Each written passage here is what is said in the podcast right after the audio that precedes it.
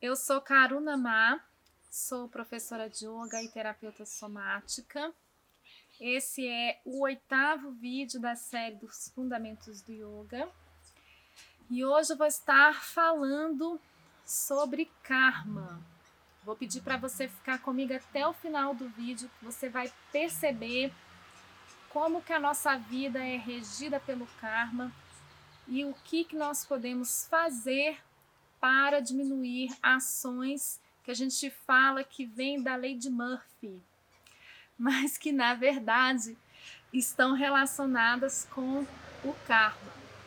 Então, essa palavra karma significa ação e uma vez que está relacionado com a ação, também tem a relação de causa e efeito se assemelha à terceira lei do movimento dos nêutrons, que para qualquer ação existe uma reação oposta e igual.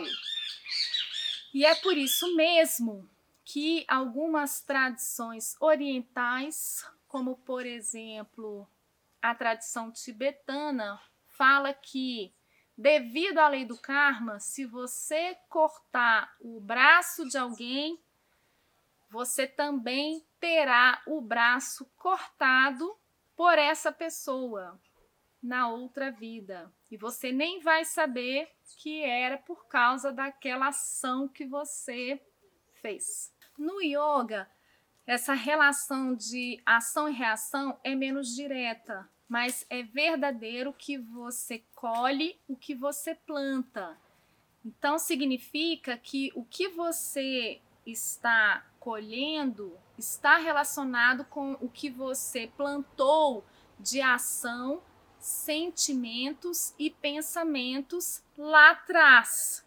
Então, isso está relacionado com a sua história de vida, e se você acredita no processo reencarnatório está conectado com as suas ações, pensamentos e sentimentos de outras vidas.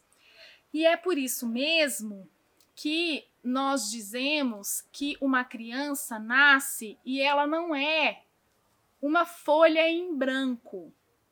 Ela já apresenta alguns traços de personalidade e quem é mãe e pai sabe disso. E esses traços não têm a ver apenas com a genética da família, porque muitas vezes você se assusta e fala: "Mas de onde veio isso?", né? Eu não ensinei isso para a minha filha. E aí eu vou dizer que isso vem por conta desse registro que está relacionado àquele vídeo que eu falei sobre samskaras. Então a gente carrega esses registros né, para outra vida e esses registros também estão conectados com o karma. Então, aquilo que eu vivi que causa um registro também está gerando um karma, porque o karma está relacionado com ação. Aquilo que eu vivi, né, gera um comportamento, gera uma ação e, portanto, gera um karma. E você pode ter então um karma positivo, vamos falar assim, que beneficia você e todos. Você pode ter um karma negativo que não beneficia você e nem o outro, e você pode ter um karma cinza que pode beneficiar você e não o outro, ou beneficiar o outro e não você.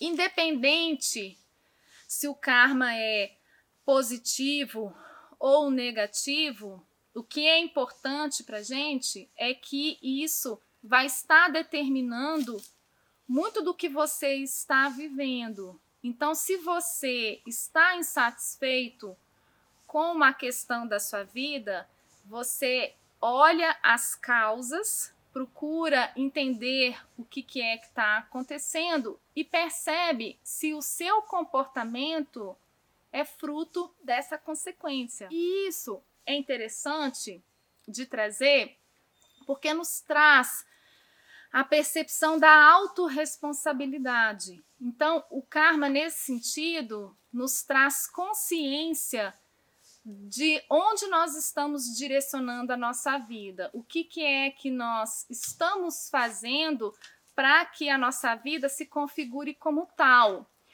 E quando você se coloca no lugar de se autorresponsabilizar por absolutamente tudo que acontece na sua vida, você sai do vitimismo, sai da acusação, da culpabilização do outro pela sua infelicidade e pelos atos e começa a fazer diferente. Né? Então, ao mesmo tempo que você sai do vitimismo, você também cria oportunidades para mudanças reais na sua vida, porque você compreende que você está onde você se coloca, né? Portanto, o que está acontecendo é fruto das suas ações e dos seus pensamentos, mas que você pode fazer diferente. E aí, um parênteses, você vai fazer diferente fazendo da maneira como eu venho trazendo lá nos samskaras. Né? Você vai se autoconhecer e vai buscar entender as causas e como que essas causas tornaram hábitos e condicionamentos e daí você pode então realmente alterar o rumo da sua vida. Uma outra forma de lidar com karma que o yoga nos ensina pode parecer um pouco contraditório, mas está relacionado em compreendermos a verdadeira identidade de quem está agindo. Eu disse sobre autorresponsabilidade e agora eu preciso de falar do eu superior que age por trás dessa personalidade que traz a ação incorreta, que executa o karma.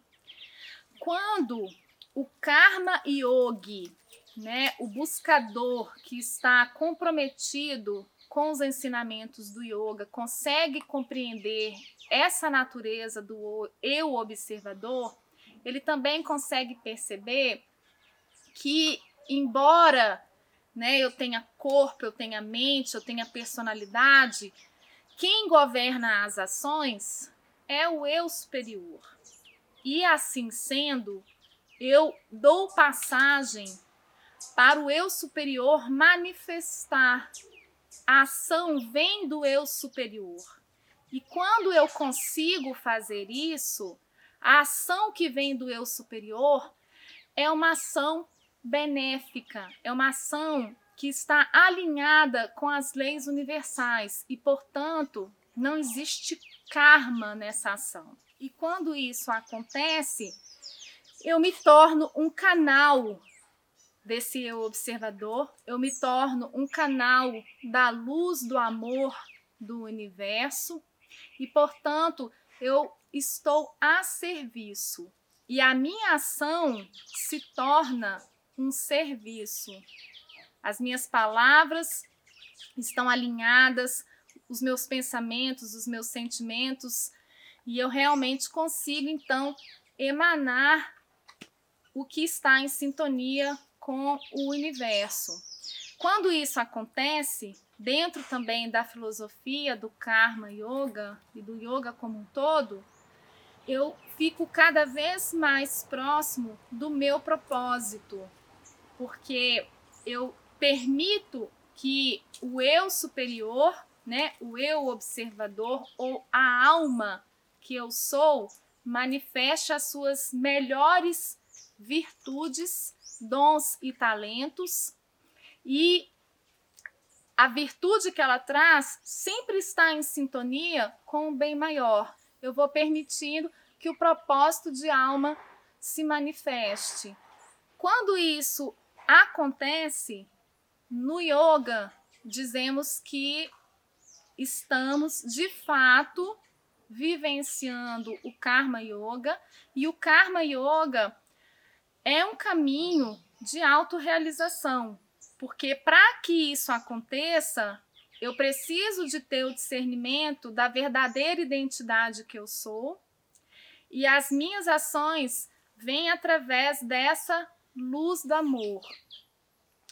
E o que me prende na matéria, né, o que me prende nesse processo de reencarnação é exatamente essas contas abertas que eu preciso de fechar nas próximas vidas. Então, se eu consigo ser um karma yogi, se eu coloco as minhas ações a serviço do bem maior, a serviço do propósito de alma, eu vou fechando essas contas e não faz mais sentido eu voltar a encarnar na Terra, a não ser que eu consiga o meu despertar e tenha como voto a compaixão, que é aí que a gente chama de Bodhisattva, que seria um Buda que volta, né, um Messias, um mestre espiritual que faz isso em serviço à humanidade. Eles fazem por empatia e por esse compromisso ao despertar da humanidade. Então eu trouxe a base do Karma Yoga, e faço o convite de você continuar acompanhando os vídeos do Fundamento para esse conceito e outros ficarem cada vez mais esclarecidos e aplicáveis na sua vida. Se você tiver algum comentário, vou pedir para você escrever e te vejo no próximo vídeo. Namastê!